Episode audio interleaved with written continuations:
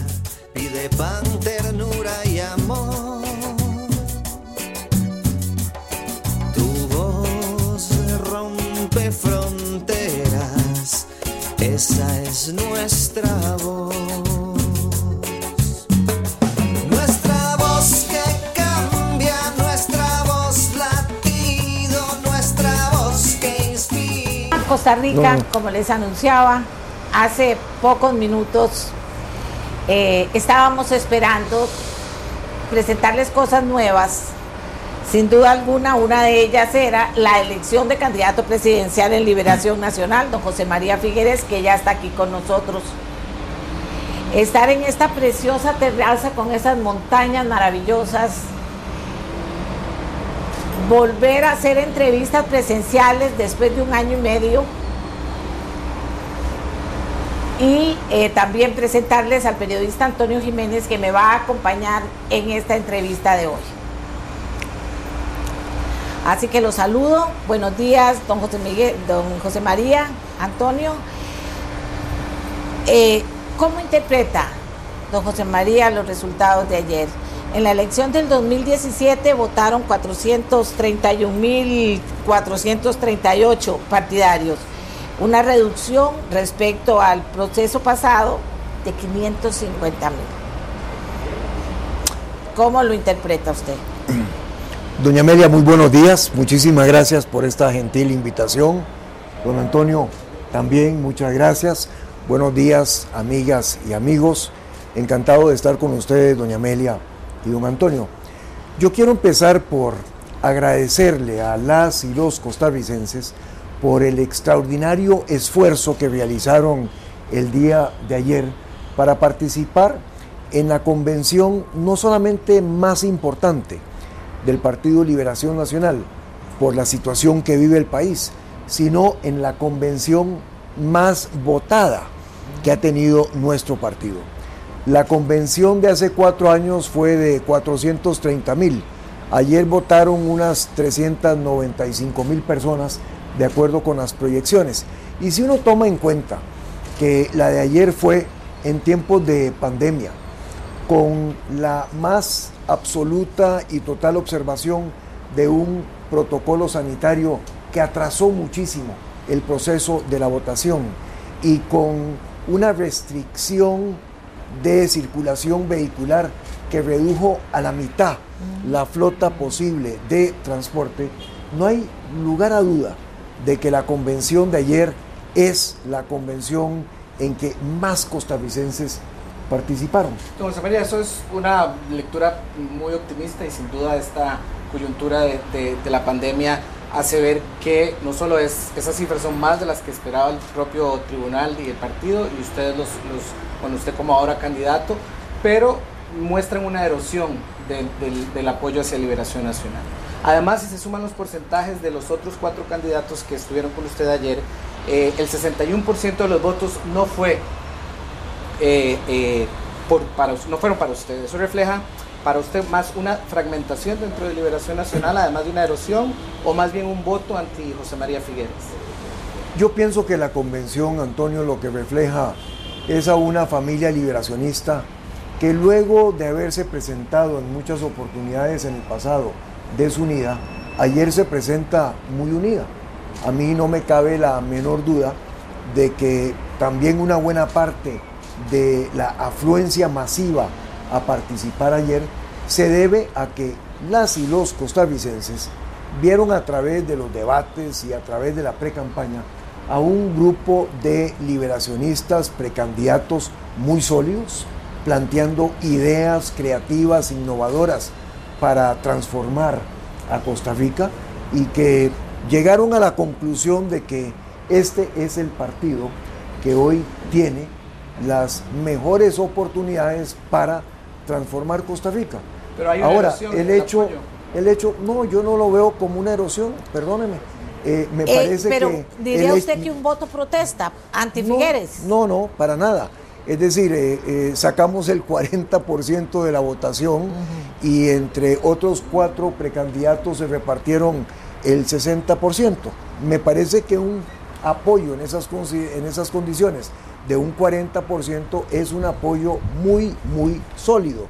Y así lo interpreto, eh, los números son lo que son. Pero además es que me parece, y quiero reforzar el punto, de que en esta coyuntura en que está el país, que caminamos al filo de la navaja, al borde de un precipicio, si bien es cierto que todavía podríamos estar un poquito peor, las y los costarricenses llegaron a votar ayer en la Convención de Liberación Nacional de una manera masiva, porque están ya muy, muy claros en que el país necesita un cambio. No digo un cambio de rumbo porque percibo que no tenemos ningún rumbo. Más bien, los costarricenses quieren un cambio. Ese cambio es ponerle un rumbo al país, ponerle una dirección a las cosas, poderle poner atención y ejecutar cosas que nos surgen, como un plan de reactivación económica, por ejemplo, porque tenemos 500 mil personas sin trabajo, porque la pobreza está en el 30%. Aquí hay cosas que no esperan. Y la afluencia de costarricenses a votar en la Convención de Liberación, para mí es una clara manifestación de que la gran mayoría del país está ya en esa dirección. Usted habla de un cambio de rumbo y que esto es una señal de que la gente quiere ese, ese golpe de timón, por, por decirlo de alguna manera. Eh, en las encuestas, la percepción negativa hacia José María Figueres Olsen sigue siendo altamente negativa. Y la credibilidad, la confianza es muy importante para que la gente pueda apoyar un cambio de rumbo. ¿Qué cree usted que le cobra a la gente? ¿Es el caso del cartel? ¿Por qué la gente no confía en usted? ¿Cuál es su principal reto para ganarse esa confianza y poder pues, generar el cambio que, más adelante vamos a hablar de qué trata el cambio, pero para poder aglutinar a la gente y que apoyen ese cambio liderado por usted. Mire, Antonio, yo en, en las encuestas que creo es en las encuestas de los votos en las urnas. y ayer, el que un 40% de las personas hayan votado a favor de José María Figueres, teniendo cuatro otras opciones, para mí es una muestra de confianza y de reconocimiento en lo que yo le puedo aportar dentro de un grupo y un esfuerzo de muchas personas a ponerle rumbo al país. Yo recibo ese mandato, ese apoyo masivo que se vio ayer en la convención del partido con mucha humildad. Quiero reconocer que yo tampoco es que tenga una varita mágica, nadie la tiene, pero tampoco es que tengo todas las soluciones a todos los problemas. Aquí lo que necesitamos conformar es una selección nacional, doña Amelia y don Antonio, porque el país lo requiere. Esa selección nacional para ir a gobierno debe tener una base amplia, muy fuerte de liberación nacional, pero para nada excluyo que no vayamos a llamar a personas de otros sectores de la vida nacional a que nos ayuden. Las cosas en el país lo ameritan, esa es nuestra responsabilidad, hacer lo mejor de lo mejor con una selección nacional y en esa dirección nos enfocamos. Don José María, usted dijo hace cuatro años que usted quería un partido Liberación Nacional más hacia la izquierda. ¿Cómo está ideológicamente el planteamiento de José María Figueres hoy y cómo se traduce en planes concretos y en ideas concretas y en acciones concretas? Yo pienso, doña Amelia, que no es ni para la izquierda ni es para la derecha, es para adelante. El país lo que quiere es avanzar, el país lo que quiere es buscar una salida a la crisis en que vivimos.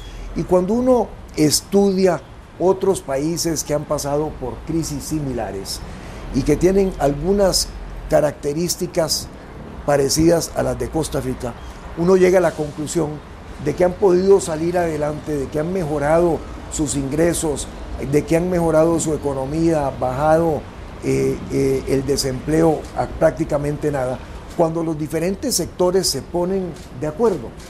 Aquí en Costa Rica, entre otras cosas, en lo más alto de esos acuerdos, conviene el que el sector productivo nacional, que son las empresas, las cooperativas, las asociaciones solidaristas, otras organizaciones, entiendan que en el gobierno no todo el mundo es un aragán que amanece no, que hay muchos servidores públicos que lo quieren hacer bien, que están maniatados por una gran cantidad de leyes y decretos que no los dejan operar pero que también en el sector público entendamos que necesitamos facilitarle la vida al sector productivo nacional, porque ese sector productivo nacional es el que genera los trabajos que requieren los costarricenses con sus utilidades, pagan los impuestos que requiere el Estado y que trabajando juntos somos mucho más potentes como país.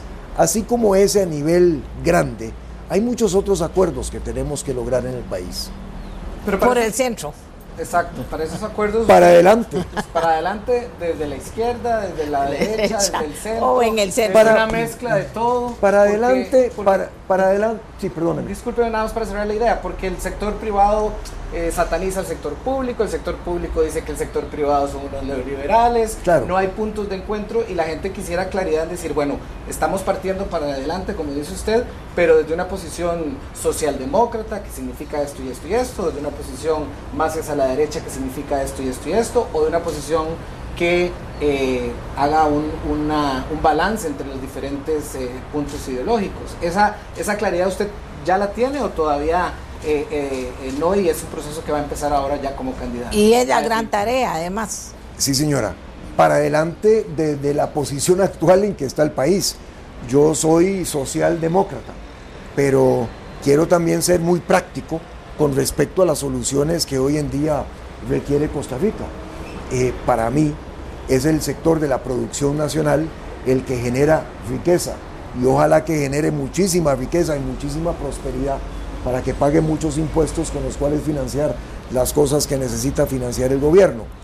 A lo que sí tenemos que ir es a un reparto mucho más justo de la riqueza porque ha habido mucha acumulación. No es eso un elemento solamente de Costa Rica, es una tendencia que ha ocurrido en el mundo. A mí me parece que en eso nosotros podemos mejorar. Costa Rica no tiene por qué seguir siendo uno de los 10 países más desiguales en el planeta. Eso a mí me parece que es una vergüenza. No le conviene al sector privado, no le conviene al sector público, no le conviene a nadie. Entonces, más que encasillarnos, Antonio, en definiciones que si viene de este lado o viene del otro lado, busquemos los consensos que a Costa Rica, que es un país extraordinario, que ha producido grandes milagros, busquemos los consensos que le sirven en esta coyuntura en que estamos. Don José María, le vamos a mencionar los nombres de los cuatro líderes de cuatro tendencias que hay ahora en Liberación Nacional. Inclusive, ninguno ha dicho que le da la adhesión. Todos dicen que queremos tomarnos un tiempo. Y queremos saber qué es lo que le une más, dependiendo del nombre que le preguntemos, a cada uno de ellos, o qué lo aleja de cada uno de ellos. Empecemos con Rolando Araya. Yo he tenido una larga relación con Rolando Araya a lo largo de los años. Me parece que es una persona muy sólida con respecto a su estudio de los problemas del país y que ha planteado algunas opciones interesantes a lo largo de esta campaña. Me llevo muy bien con él. ¿Qué lo aleja don Rolando? ¿De don Rolando? Sí. Absolutamente. ¿En, qué, no está de acuerdo con no, él? No, no, no, no me aleja nada de Rolando. ¿Y de don Roberto Thompson qué lo aleja y qué lo acerca? Conozco menos a Roberto que lo que he conocido a don Rolando. He escuchado algunas de sus ideas a lo largo de estos debates que me interesan, sus planteamientos con respecto a algunos sectores. El que, el que Roberto diga que Liberación Nacional, o que haya dicho, que Liberación Nacional tiene una obligación de acercarse a las personas. Yo pienso que no solamente Liberación Nacional, sino que todos los partidos políticos tenemos la responsabilidad de acercarnos mucho más a las personas. Y bueno, espero tener conversaciones con Roberto en estos días. Carlos Ricardo Benavides. Con don Carlos Ricardo. Eh, me gusta algunas cosas que le he escuchado muchísimo. Eh, ¿Y cuáles por ejemplo, le por ejemplo, todo lo que ha dicho en términos de energías verdes, a mí me parece que ahí el país tiene una gran oportunidad. Lo ha dicho con respecto a darle la oportunidad a empresas que se instalen en zonas francas en diferentes partes del país, la oportunidad de generar su propia energía renovable. Y eso a mí me parece que es un planteamiento interesante, es la generación distribuida de la que se habla en el mundo y donde Costa Rica se podría beneficiar muchísimo. Eh, de manera que... ¿Y qué, ¿Y qué lo aleja? Carlos Ricardo ha sido muy claro en el tema de Fondo Monetario Internacional, de empleo público, que son casi temas que usted no ha querido tocar. ¿Qué lo aleja de Carlos Ricardo? Pues mire, eh, veremos a ver qué es lo que me aleja de Carlos Ricardo en las conversaciones que tengamos, pero yo no busco las cosas que me alejen, yo busco las cosas que me unan, yo busco las cosas en que podamos concertar. Usted menciona el Fondo Monetario Internacional, doña Amelia. Eh, yo he sido muy claro en decir desde un principio que debido a la angustiante, muy preocupante situación económica que vive el país, le conviene a Costa Rica firmar un acuerdo con el Fondo Monetario Internacional. No es solamente por los 1.750 millones de dólares que nos da, sino que también es por la credibilidad que nos da frente a inversores, inversores nacionales y también extranjeros. Pero digo un acuerdo y no el acuerdo, porque el fondo lo que hace es crear un marco referencial en el cual entonces Costa Rica tiene que ver cuáles son las piezas que va a colocar dentro de ese marco para completar la figura. Y quiero abocarme en las próximas semanas al estudio de cuáles son esas piezas que más nos convienen, porque no quiero una Costa Rica que quede con una camisa de fuerza. Necesitamos frente a la crisis mucha flexibilidad, mucha agilidad y el poder tomar las decisiones que necesita el país. Usted hoy habla oficialmente como el líder del Partido de Liberación Nacional y ha dicho, a pesar de que pidió votar por el gobierno de Carlos Alvarado, que Liberación tiene que hacer oposición. A don Carlos Ricardo, que usted lo menciona, se le cobra un poco que él estuvo cerca de, Acción Ciudadana y del gobierno de don Carlos para gobernar. Don Roberto Thompson también es diputado. Ya como líder de Liberación Nacional, José María Figueres Olsen, ¿qué tipo de oposición va a promover en sus diputados en la fracción actual para realizar eso que usted le ha prometido a los electores y que probablemente por eso lo escogieron como candidato de su partido, es hacer oposición. ¿Cómo va a ser esa oposición a partir de ahora en la Asamblea Legislativa? Bueno, dos, dos precisiones, si me las permite, don Antonio. Eh, yo pienso que los costarricenses están buscando un candidato en Liberación Nacional que primero siga uniendo a la familia liberacionista y que se preocupe por unir a la familia costarricense. Eh, hacer oposición por hacer oposición no tiene ningún sentido, sobre todo en las condiciones en que está el país. cuando decimos eh, que queremos ya como candidato de Liberación Nacional empezar a marcar la cancha, si puedo usar términos futbolísticos, es porque Costa Rica necesita seguridad con respecto al rumbo en el que vamos a avanzar hacia el futuro. Es porque los inversores necesitan tranquilidad, confianza de que el país sabe para dónde va y que por lo tanto invertirán en la economía, crearán oportunidades de trabajo, podremos ir adelante. En ese sentido es que yo quisiera pensar que en lugar de que se nos desperdicie el último año de gobierno del presidente Alvarado, como casi siempre se desperdician los últimos años de todos los gobiernos, nosotros aquí en Costa Rica pudiéramos avanzar en las cosas que para nosotros son importantes y que podemos lograr en este año. Le pongo un ejemplo muy claro, don Antonio. Este país está sobre regulado, eh, sobre eh, eh, maniatado en cuanto a leyes, decretos, directrices presidenciales, muchas de ellas obsoletas. Le hacen al funcionario público imposible la vida de poder ayudar al sector productivo nacional.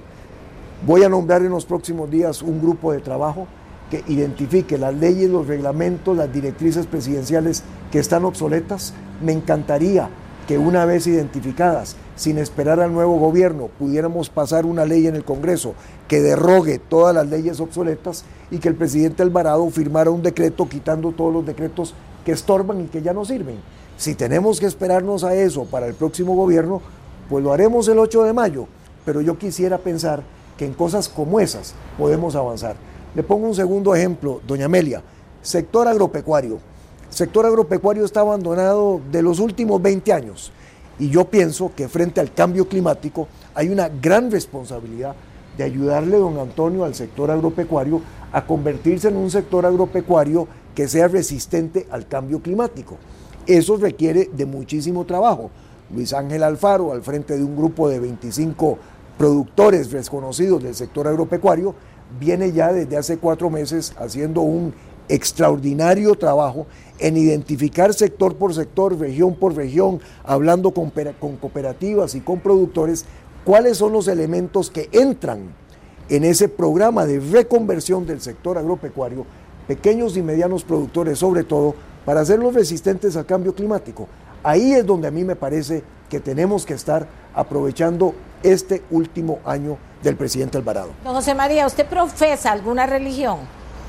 Yo soy un creyente, tengo un alto sentido de espiritualidad, soy católico, pero no soy el católico más practicante que debe haber en Costa Rica. ¿Qué piensa de mezclar política y religión? No me parece que sea lo más conveniente.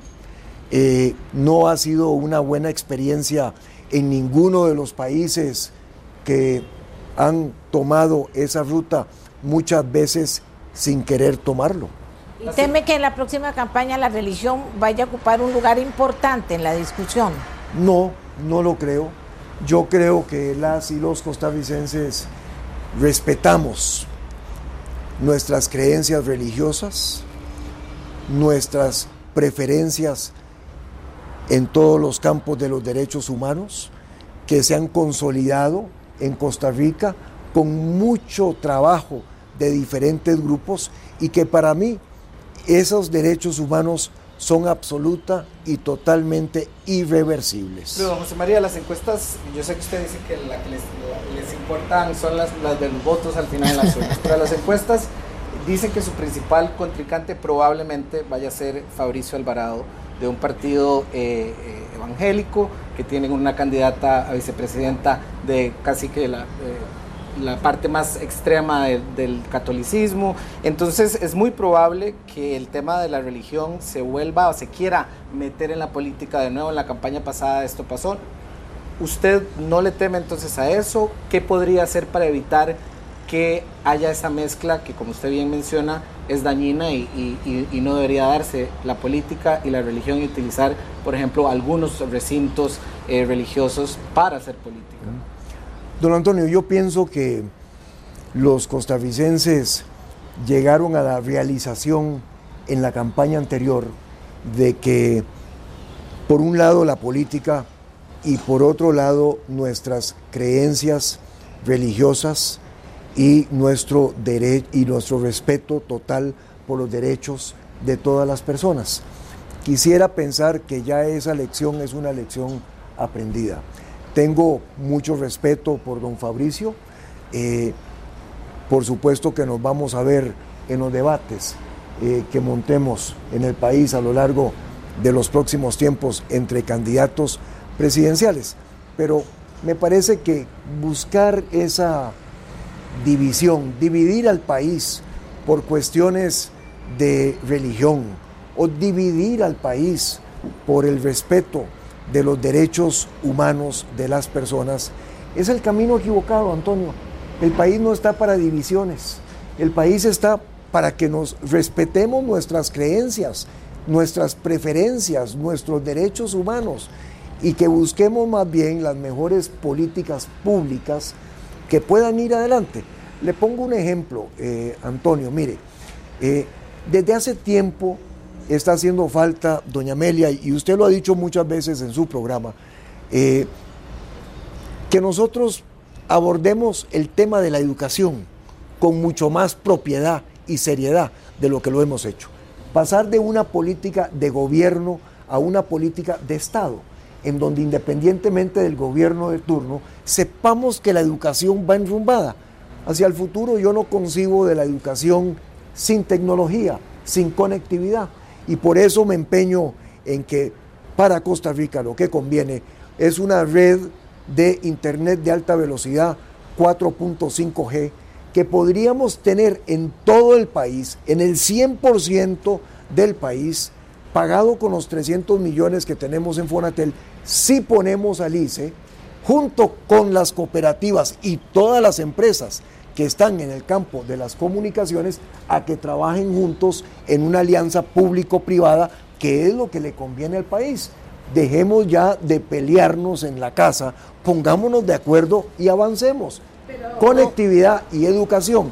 Y a la par de eso, doña Amelia, lo que usted muchas veces ha llamado, que es un currículum de estudio que acerque a las personas a las oportunidades de este siglo. Ok, usted sabe que estudios antes de la pandemia eh, que realizan gente especializada sobre los resultados económicos, las diferencias entre la educación pública y secundaria, pública, perdón, primaria y secundaria, públicas y privadas es abismal que la gente de la educación privada no abandona los estudios, que tiene más herramientas, que la gente de la educación pública está totalmente ¿verdad? Esperando apoyo y oportunidad para poder salir adelante. Esto después de la pandemia ha sido catastrófico, ¿verdad? Y hasta que se le estruja de verdad el corazón y la mente a uno por eso.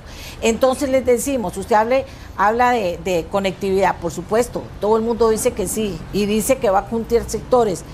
¿Cómo lo va a hacer? ¿Con qué lo va a hacer, don José María? Si eso lleva tiempo y tenemos años de hablarlo y tenemos una población de un millón de, muchachos y de jóvenes que van a después de la pandemia estar totalmente desactualizados en relación a, los demás en sus estudios. Usted tiene mucha razón, doña Amelia, y en esta última oportunidad, con esta decisión que se tomó hace algunas semanas, de que los jóvenes de los colegios públicos y de las escuelas públicas se fueran para la casa, mientras que los que estaban en los colegios privados se fueron a la virtualidad, lo único que hacemos es ahondar esa brecha que usted muy bien menciona y de la que ha hablado en el pasado.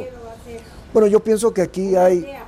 Sí, por su... No. Viendo todos los noes que hay en este país, le permitan a usted sacar adelante. Más de una idea, doña Amelia, si me lo permite.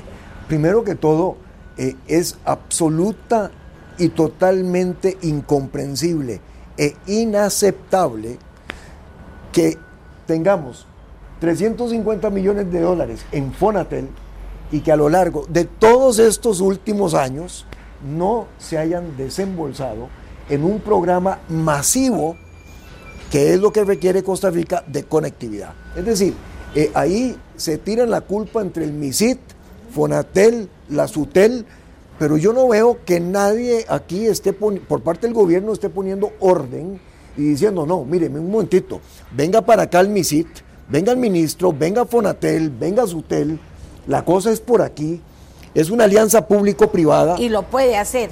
Por supuesto. Se puede, con las herramientas que tiene ah. el presidente podrá hacerlo. Es que el presidente de la República está ahí para tomar decisiones y para asumir liderazgo y para hacer las cosas. No para decirnos que por aquí o por allá o que no se pudo. La administración pública es complicada, pero nadie se va a oponer si hay conducción, liderazgo, claridad en lo que se quiere hacer, a que avancemos en direcciones como esas que son claras. Le menciono un segundo ejemplo, doña Amelia. Tenemos 80 mil educadores en el país. 80 mil educadores que tienen que llegar de mal humor todos los días a las clases. ¿Cómo no pueden llegar de mal humor si un mes les pagan menos y el otro mes les atrasan y el otro mes se ponen al día? ¿Cómo no van a llegar de malas si el MEP les pierde los títulos profesionales que son parte de su escalón eh, administrativo y educativo en el MEP y del cual también depende parte de su salario, ¿cómo no van a llegar de mal humor si tenemos más de 15 mil educadores en el país? No, perdón, si tenemos miles de educadores en el país, algunos hasta con 15 años de estar nombrados interinos.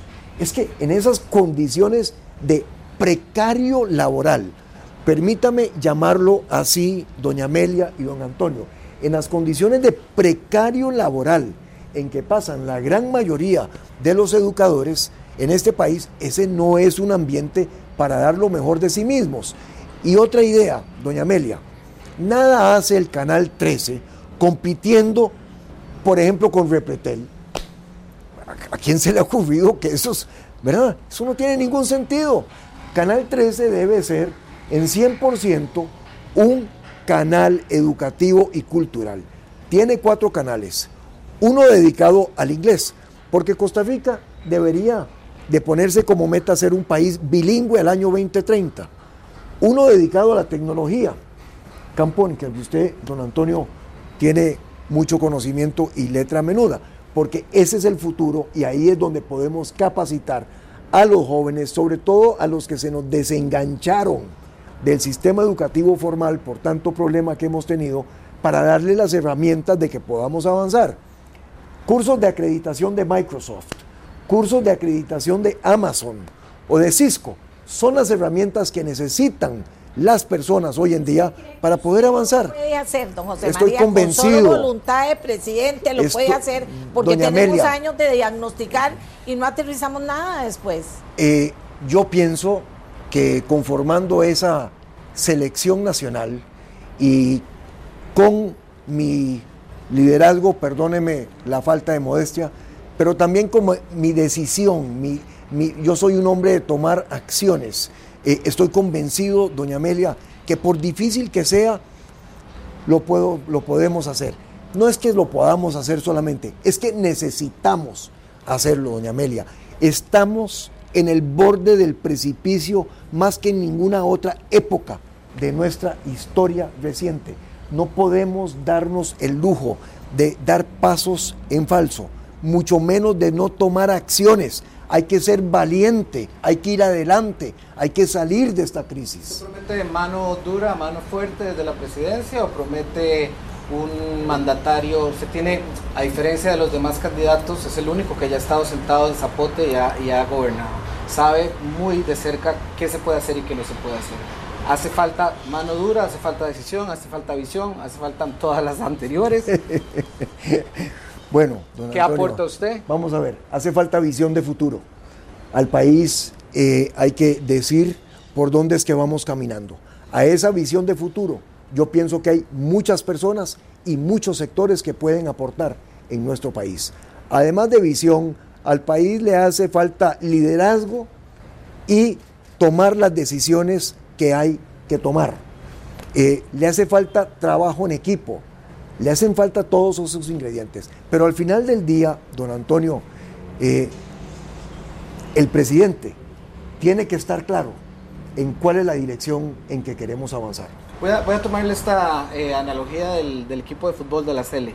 Por favor. Usted es el director técnico, y, pero los jugadores, ese es el director técnico, dice vamos por aquí y llegan a la cancha y, y no se cumple el plan que está en mente. Hay que cambiarlos. Hay que cambiarlos.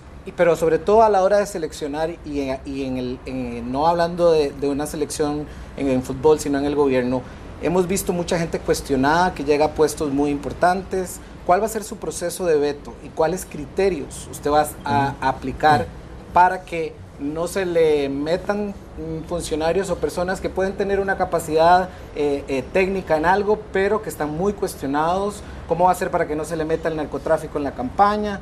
¿Cómo va a ser para que los diputados y los candidatos a diputados no lleguen con compromisos con ciertos sectores, entonces no se pueda avanzar hacia ese camino que usted, que usted quiere?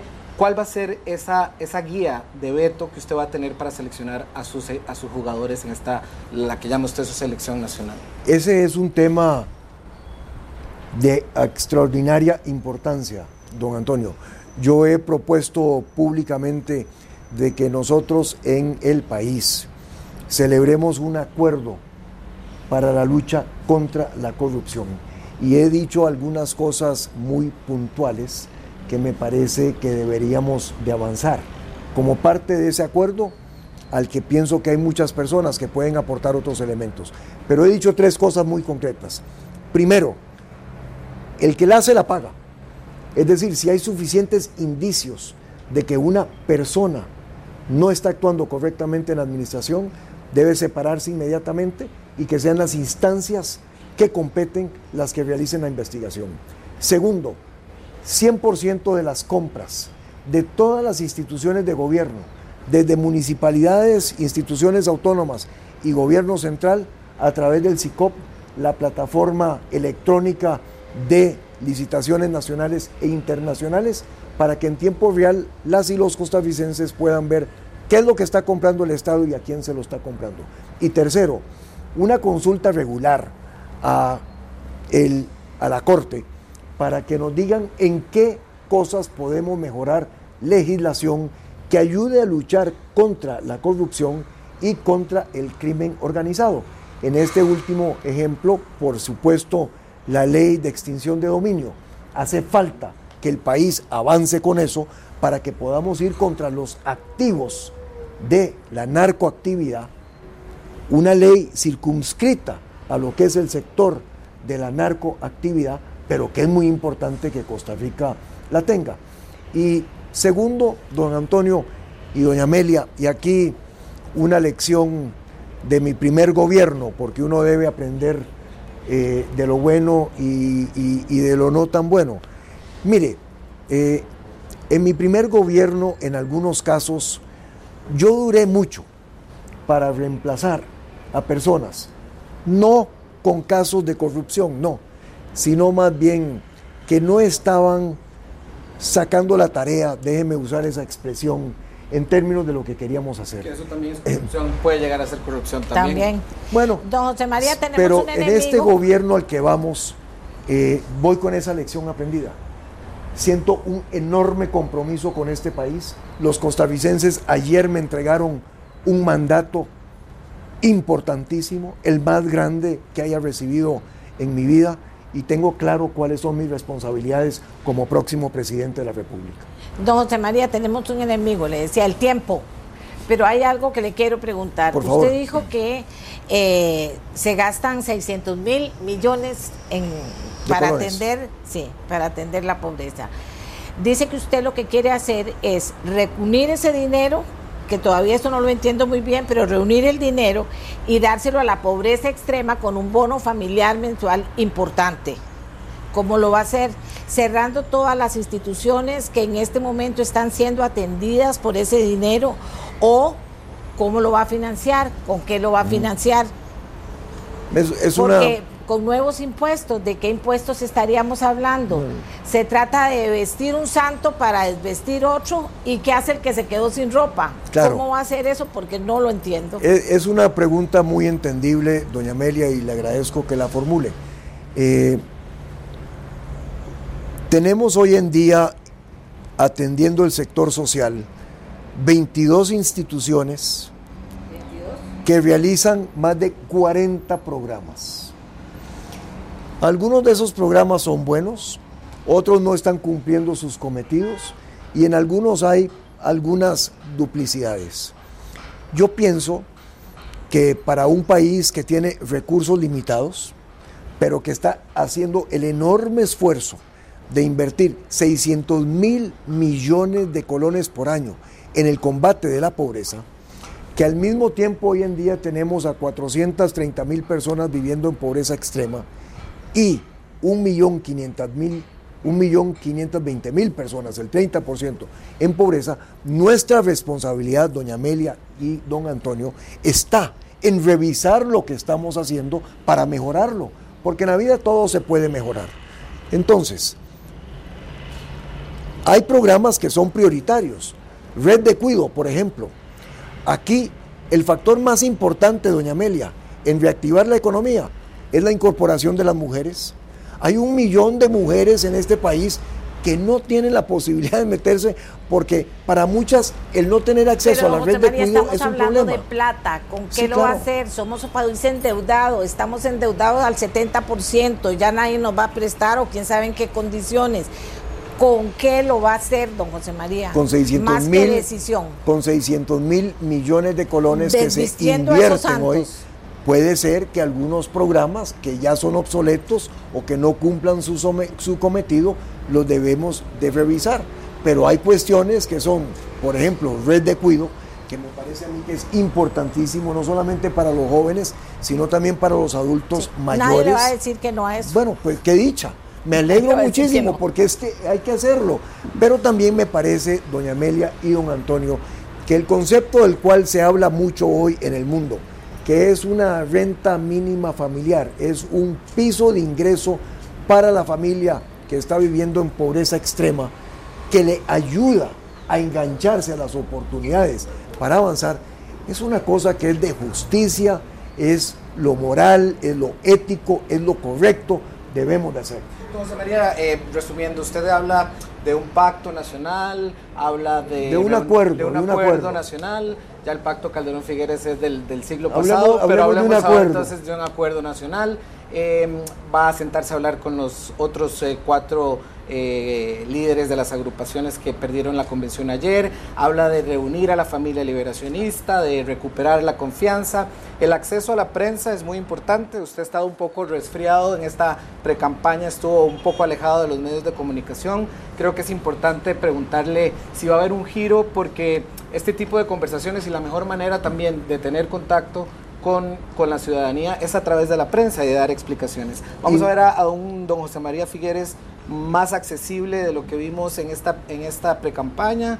Eh, no está seguro todavía de eso. Don Antonio, muchas gracias. Sí, por supuesto que sí. Eh, estamos a la orden. Yo pienso que cada cosa en su momento. Durante los últimos meses hemos dedicado una parte muy importante de mi tiempo a realizar casi 100, ciertamente más de 85 reuniones Zoom con diferentes sectores, diferentes territorios, a lo cual le hemos llegado a miles y miles y miles de personas. En esas reuniones, don Antonio y doña Amelia, habían por lo menos 20, 25 personas que participaban en lo que se conformaron en unos diálogos, para mí muy importante en términos de poder palpar el verdadero sentir de sectores, de territorios y de personas a los cuales me parece que les debemos prestar atención. Esa es una etapa que llega a su conclusión. Entramos en la etapa de algunos debates con los colegas precandidatos y por supuesto que estamos a la orden de la prensa. Le agradecemos mucho, ojalá porque esto es muy valioso, no solo para nosotros, especialmente para la ciudadanía, poder escuchar a todos los, a todos los candidatos presidenciales en una contienda que se Y tenemos un montón de preguntas, sobre todo qué va a hacer con Recope, pero ya se nos fue el tiempo. Porque ¿Qué va a hacer con Recope? Terminemos con eso. Diga así, cortita, porque ya estamos compañeros de Repretel haciendo fila. Mire, la economía del petróleo es la economía del pasado cierra o no cierra Recope? Recope no puede seguir anclado en la economía del pasado. Okay. El proyecto de una instalación en caldera para importar gas y petróleo, por si algo pasara en Moín, que nos costaría 250 millones de dólares no debe ir. Y una parte de Recope debe dedicarse a la economía del futuro, que es arrancar con la instalación de hidrolineras. La refinadora. Que ya no, tenemos. Arrancar con la instalación de hidrolineras en todo el país.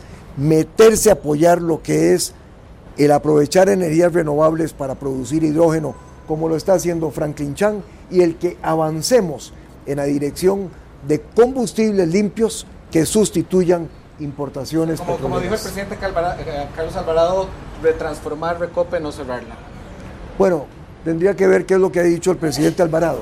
Pero eh, no, quiero. no habla de un pero, pero, pero Recope, eh, en su dimensión actual, que es una dimensión para un mundo petrolero que ya no existe, a mí me parece que los costarricenses tenemos la responsabilidad de replantearnos esos asuntos. Don José María, nos vamos, quedan un montón de preguntas. Bueno, pues usted me invita y volvemos. Ok, quedamos en eso, los compañeros de Repretel vienen con usted, nosotros en Canal 2 hacemos la pausa y seguimos con nuestra voz, ¿de acuerdo?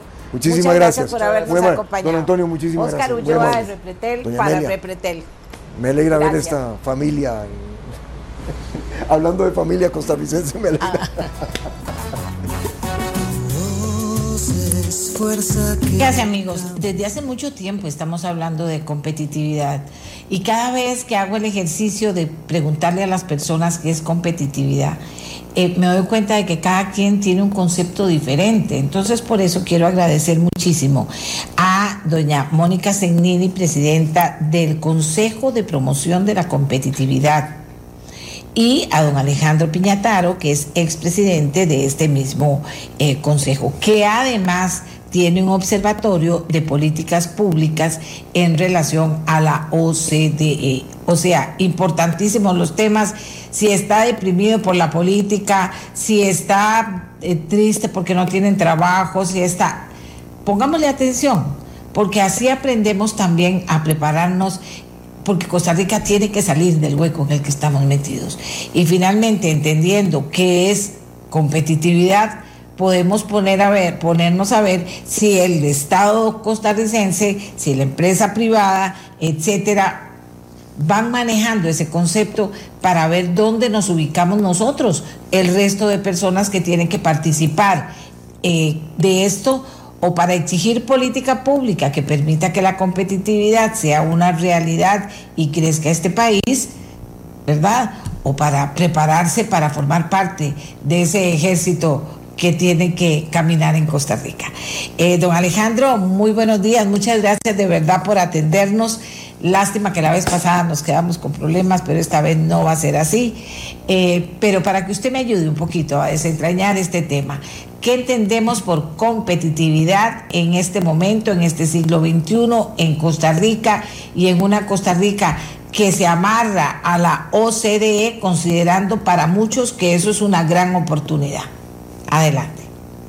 Muy buenos días, doña Amelia, doña Mónica, y buenos días a todos y todas sus radioescuchas. Gracias por el espacio. Quizás, si me permite, quisiera empezar por explicar qué es el Consejo de Promoción de la Competitividad, claro que sí. cómo surge y cómo se vincula a la OCDE. Y, por supuesto, contestar a su pregunta sobre eh, cómo se relaciona todo esto con lo que estamos viviendo hoy en día. El Consejo de Promoción de la Competitividad, o CPC, surge hace aproximadamente 11 años ya con la convicción de que los grandes retos país que tenemos en materia de competitividad solamente pueden ser resueltos con una visión de interés nacional, no particular, de largo plazo y además con un profundo convencimiento, doña Amelia y Radio Escuchas, de que debemos trabajar juntos los diferentes sectores, productivo, público y sociedad civil y academia, por supuesto, para lograr las grandes transformaciones que necesitamos como país. El Consejo de Promoción de la Competitividad no es una ocurrencia, es un, ejemplo eh, que existe en otros países muy exitoso, donde todos estos sectores se hablan entre sí. Y a modo de ejemplo, el sector productivo es quien le dice a las universidades qué tipo de profesionales está necesitando y entonces se alinea la oferta académica con la demanda del sector productivo y entonces las personas logran la empleabilidad luego de eh, graduarse. Eh, el consejo lo conforman fundamentalmente empresas del sector privado, este, de todos los tamaños, con una diversidad eh, de sectores y con una excepción que es el Banco de Costa Rica, que es una empresa pública. nosotros hemos, pues justamente por esa visión de largo plazo, de interés nacional y de enfoque, digamos, multisectorial en el abordaje de los diferentes retos, nos resultó muy natural cuando yo asumí la presidencia hace poco más de cinco años y doña Shirley Saborío la vicepresidencia ejecutiva, este, decidimos que el, la, el, camino de la OCDE era sin lugar a dudas una vacuna eh, que debía, eh, a propósito de la pandemia, eh, obtener el país para trazar un mapa de ruta hacia el desarrollo. Y esto lo aprendimos muy temprano, doña Amelia y Radio Escuchas, en el CPC, cuando hicimos una serie de programas de cooperación con el gobierno de Corea del Sur. Nos decían los surcoreanos, que entiendo que es el único país del mundo que ha pasado de ser receptor de ayuda humanitaria a ser donante de ayuda humanitaria, que la forma en la que ellos alcanzaron el desarrollo no fue reinventando la rueda, ellos vieron qué hicieron los países exitosos, cómo alcanzaron ellos el desarrollo. A partir de eso se trazaron un mapa de ruta y con mucha disciplina y por supuesto con mucho trabajo también lograron alcanzar el desarrollo. Bueno, nosotros vemos en la OCDE una enorme oportunidad de aprender de las mejores prácticas de estos países exitosos, de compartirlas. Y muy importante, doña Mary, yo sé que es un tema en el que usted insiste mucho, de tener datos, datos confiables, de que las discusiones partan de bases técnicas, no de bases ideológicas y menos aún de ocurrencias. Y a partir de ahí podamos medir si efectivamente estamos progresando. Y quizás voy a terminar ahí eh, y ahora más tarde entramos un poquito en los, desafíos que se han generado en esta pandemia en materia de, competitividad. Claro, claro que sí. Eh, doña Mónica Zegnini, presidenta actual del Consejo de Promoción de la Competitividad, está con nosotros también para... Eh, retomar el tema en lo que no quiero es perder la continuidad para que podamos tener un panorama completo y luego hacer otros programas que de acuerdo a los intereses que despierte esta entrevista sobre el tema competitividad, sobre el tema del consejo y qué hace, sobre el tema de este trabajo del, del eh, observatorio que se fundó, que me parece también interesantísimo. Doña Mónica, buenos días, gracias por acompañarnos. Muy buenos días, doña Amelia, muy buenos días, don Alejandro y quienes nos escuchan. La verdad que este es un tema, doña Amelia, como bien usted lo decía al inicio, que nos debe interesar eh, porque la competitividad se ha, se ha pensado eh, que es solo de un sector, ¿verdad? Que es solo de las empresas, que es solo del de CIN, de Procomer y, COMEX, pero la competitividad nos afecta, es un eje transversal que nos afecta a todos los ciudadanos. Y por eso creo importantísimo que estemos abordando este tema en su programa. Y a propósito de la incorporación de la, del país en la OSD, es un tema que vuelve a estar en la palestra y que es importante que los ciudadanos conozcan de qué se trata esto, qué nos beneficia ser parte de, este, de esta organización y cómo estamos, ¿verdad? Ya don Alejandro pues nos comentaba eh, qué es el CPC y qué es lo que buscamos. Entonces, la gran pregunta es aquí, ok, ¿qué ganamos con ser parte de la OSD? ¿Qué nos ha dicho la OSD en, en cuanto a los indicadores y en cuanto al estatus de las distintas aspectos que afectan nuestra competitividad. La competitividad, doña Amelia, es tener esa buena combinación de los factores de producción para que seamos un país más próspero y más productivo. Y esto afecta a todos los ciudadanos. Doña Mónica, oiga lo que me está diciendo la gente, la gente, la gente que nos escucha, que la gente que está conectada en internet, etcétera. La, la competitividad, doña Amelia, debe ir acompañado, acompañada también de robustas plataformas de cumplimiento y ética que demuestran que la operación es bajo estándares de integridad. Cada vez más el usuario busca asociarse con aquellos que hacen negocios éticos. Exactamente. Muy bueno ese punto porque de hecho es uno de los 22 comités de la OSD eh, maneja el tema de transparencia. Nos pidieron dentro de las reformas que ya hemos implementado temas de transparencia, por ejemplo, en compras públicas, ¿verdad?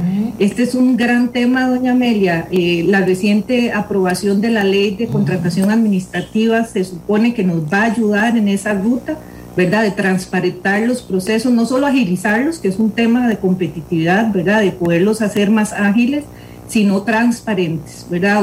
utilizando un solo sistema y que todas las instituciones se ajusten eh, a esos procesos de transparencia y de eficiencia. Completamente de acuerdo con, quien escribe que... Liliana Rodríguez se llama la señora. Bueno, doña Liliana tiene toda la razón, ¿verdad? Transparentar las tomas de decisiones, en la, eh, sobre todo en tiempos, siempre es importante, pero cuando los recursos son escasos, doña Amelia, uno de los, eh, de los canales por donde los recursos públicos se, se desperdician es precisamente cuando hay falta de transparencia y, corrupción.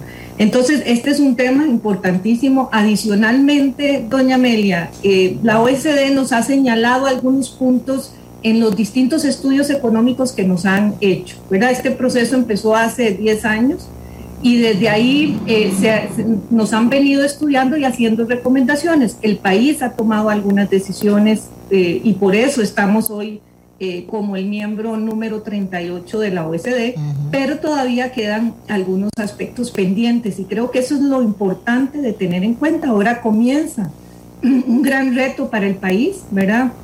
esto es en serio y tenemos que aprovechar esa membresía, perdón, tenemos que aprovechar la membresía, ¿verdad? Porque si no, yo digo que es como que yo pagara eh, un año completo para ir al gimnasio y, nunca desarrolle músculo, ¿verdad? La idea de que seamos parte de la OSD es que comencemos a tomar decisiones en esa dirección de mejores prácticas.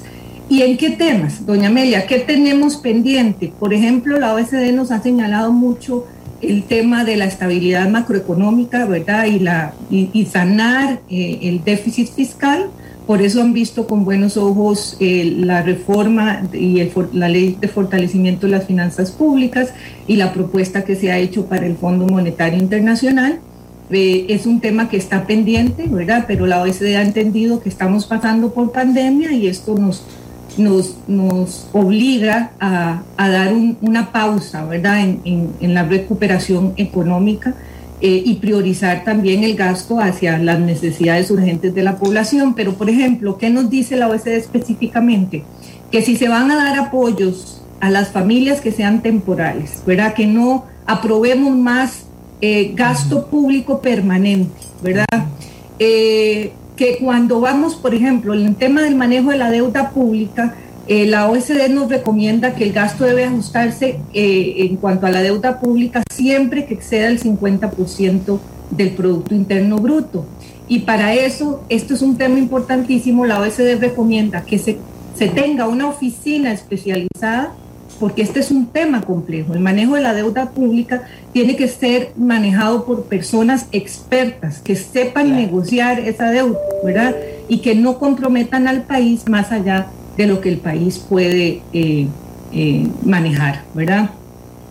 Nos ha señalado, doña Amelia, todo el tema de, la escala salarial, ¿verdad? Eh, de racionalizar los incentivos, por eso ha visto también con buenos ojos el proyecto de ley de empleo público, que es un, paso en esa dirección correcta. Y este, uno de los temas, doña Amelia, y que está muy relacionado también con lo que estamos hablando, es el tema de productividad, ¿verdad? Eh, la OSD ha dicho que Costa Rica es un país caro. Eh, ¿Y con, con, base en qué? Porque como decía Alejandro, la OSD se maneja con, con evidencia y con, datos estadísticos, ¿verdad? Resulta que Costa Rica es uno de los países más caros, por ejemplo, en cargas sociales. Estamos con un 10%, 10 puntos porcentuales por encima del promedio de los países de la OSD. Entonces, esto, esto está muy relacionado con el dato de informalidad. Seguimos teniendo un grave rezago en los datos de informalidad. Entonces, la OSD recomienda que tomemos decisiones para poder favorecer la formalidad, ¿verdad? Tales como revisar esas cargas sociales, ¿verdad? Revisar la carga que pesa sobre el sector empleador, porque esto obviamente desincentiva formalizarse, eh, y, y, estudiar toda la estructura tributaria, ¿verdad? Costa Rica maneja una gran cantidad de impuestos que hace muy complejo no solamente el pago, sino el cobro. Entonces, todos estos son medidas y recomendaciones que, que tenemos que empezar a tomarlas en serio y a ir dando pasos en esa dirección. Ya para, para terminar este espacio de mi intervención, eh, otro de los temas que preocupa muchísimo a la OCDE y están pendientes en el caso nuestro es la desigualdad. La OECD nos recomienda mejorar las oportunidades de empleo, las oportunidades eh, de, formalizar empresas, eh, menciona muchísimo las distorsiones que hay en el mercado financiero que impiden que las familias, las pymes, las personas puedan acceder a crédito barato, ¿verdad? Porque dice que todavía se manejan muchas distorsiones en el mercado financiero y de hecho recomienda poder eh, darle acceso a las empresas fintech, ¿verdad? Que son las empresas que que trabajan con capital semilla para startups. Eh, esto Costa Rica le falta desarrollarlo en un mercado financiero más moderno eh, y la OSD recomienda, por ejemplo, esta práctica para poder tener un mercado más competitivo y que mejore el acceso de las personas y de las pequeñas y medianas empresas a crédito más baratos y quitar, por supuesto, las distorsiones que existen en regulación en el mercado financiero. Eh, eh, gracias, doña Mónica, don Alejandro. Eh, digamos que son cosas que de una u otra forma se han hablado por años y que llegó el momento de que nos tocan la campana ya con cierta urgencia. Pero entonces, la OSDE tiene los datos, obviamente nos dice qué sería lo lógico, pero no nos puede imponer nada o sí o cómo, porque aquí alguien ya me está diciendo, la Convención de Recope, por ejemplo, va en contra de la OCDE y ahí está recién, recién vuelta a, aprobar para seguir adelante. Y todos esos temas que ahí están dando vuelta, ¿cómo los relacionamos con la OCDE? Y aquí la gente me dice también, y el platal que pagamos con la, por la OCDE, para que toda esa experiencia que tiene la podamos nosotros aprovechar y podamos ser buenos gestores, porque somos súper lentos en todo. Eh, eh, cuando estamos por hacer algo, bien, cae algo y, ojalá sean las elecciones para que se desbarate todo el esfuerzo caminado hasta el momento. ¿Cómo, cómo, cómo es esa unión? Gracias, doña Amelia. Eh, vamos por partes. Primero, si me permite, yo creo que la, el costo de incorporación a la OCDE, eh, yo lo vería usando la analogía de doña Mónica como la inscripción en un gimnasio o el pago de la consulta de una nutricionista. Si usted paga el gimnasio, usted va y hace su rutina y al final ve mejoras en su salud, eso no es un gasto, eso es una inversión. Si por el contrario usted paga la anualidad, pero nunca va al gimnasio o le dan instrucciones y usted ahí medio hace los ejercicios, como decimos aquí, tropicalizamos las cosas, ¿verdad? este, para suavizarlas, entonces no podemos esperar mayores resultados y ahí sí se va a poder convertir en un, en, un, en un gasto o en un desperdicio de dinero. Y eso es justamente lo que procuramos evitar y por eso hablamos de esto como una gran oportunidad. En segundo lugar, doña Amelia, a propósito de su consulta también y de la consulta del Radio Escucha, eh, anteriormente la OCDE eh, permitía que los países se incorporaran a partir de compromisos de cosas que iban a hacer en el futuro. Eso sigue siendo cierto, pero también velan porque muchas de esas cosas se cumplan antes de, ingresar, porque había países que luego no cumplían con esos compromisos. Y eso lo que quiere decir es que efectivamente hay una serie de recomendaciones que los países están obligados a adoptar. Ahora, eso llega hasta cierto punto porque también hay un respeto a la soberanía. Yo puedo decirle a un país, usted tiene que mejorar sus finanzas públicas, este es el camino, pero ya si yo llego a decirle que eso es con una tasa del 25, del 20, del 15, eso ya habrá temas que cada país le tocará resolver. Y si me permite, doña Amelia, yo quisiera ampliar un poquito lo que decía doña Mónica, que está muy, muy, muy este, vinculado a lo que usted mencionaba inicialmente sobre la reactivación económica. Doña Amelia, hace años venimos hablando de la cuarta revolución industrial, de inteligencia artificial, del, del Internet de las cosas y demás. De repente se nos viene ni más ni menos que una pandemia que nos lleva 10 años adelante de un solo en materia de conectividad. De repente estamos trabajando desde nuestras casas, nos estamos educando desde nuestras casas, estamos consumiendo desde nuestras casas y como decía don Warren Buffett, ¿verdad? Cuando baja la marea nos damos cuenta quién estaba nadando desnudo. y esto lamentablemente desnuda este, una serie de deficiencias y debilidades que, que, tenemos que abonan a esa desigualdad que mencionaba doña Mónica y que afecta, como siempre, a los más vulnerables, no solo a las familias de más escasos recursos, sino también a las mujeres que hoy ven recargada su jornada en sus casas con obligaciones del hogar, de cuido, este, además de su trabajo, en los más jóvenes y entonces decimos, bueno, los retos de competitividad que teníamos antes, que siguen estando ahí, bueno, ahora se suman otros retos. Se suman retos de competitividad. En materia educativa ya no es solo un tema de conectividad, por supuesto que necesitamos conectar los hogares para que las personas este, tengan acceso a la educación, pero también necesitamos que esa educación vaya de la mano con la tecnología. Este, en materia laboral, doña Amelia, venimos discutiendo las jornadas laborales de hace no sé cuánto. Tenemos un código de trabajo origen, originado en una economía eminentemente agrícola de los 40 y seguimos hoy con empresas de altísima tecnología operando en nuestro país que son líderes a nivel mundial y que nos pueden enseñar muchísimas cosas, viendo a ver cómo administran eh, sus planillas usando estas jornadas. Y es que ahora ya no es solo un tema de flexibilizar jornadas, tenemos que empezar a prepararnos para lo que posiblemente va a ser un trabajo completamente virtual donde las personas no van a poner un pie en su lugar de trabajo, en su oficina como la conocíamos antes, nunca, tal vez nunca es una palabra muy fuerte, pero así va a ser. Entonces tenemos que empezar a pensar en esos desafíos hacia adelante. Pero como le decía doña Amelia, estos son desafíos país, estos son, son desafíos de una administración o de otra. Y a propósito de las próximas elecciones y el debate que hubo anoche y los que vendrán, es importante que entendamos que estos son desafíos país y necesitamos que esos candidatos y candidatas los, los asuman como parte de su agenda para salir avantes.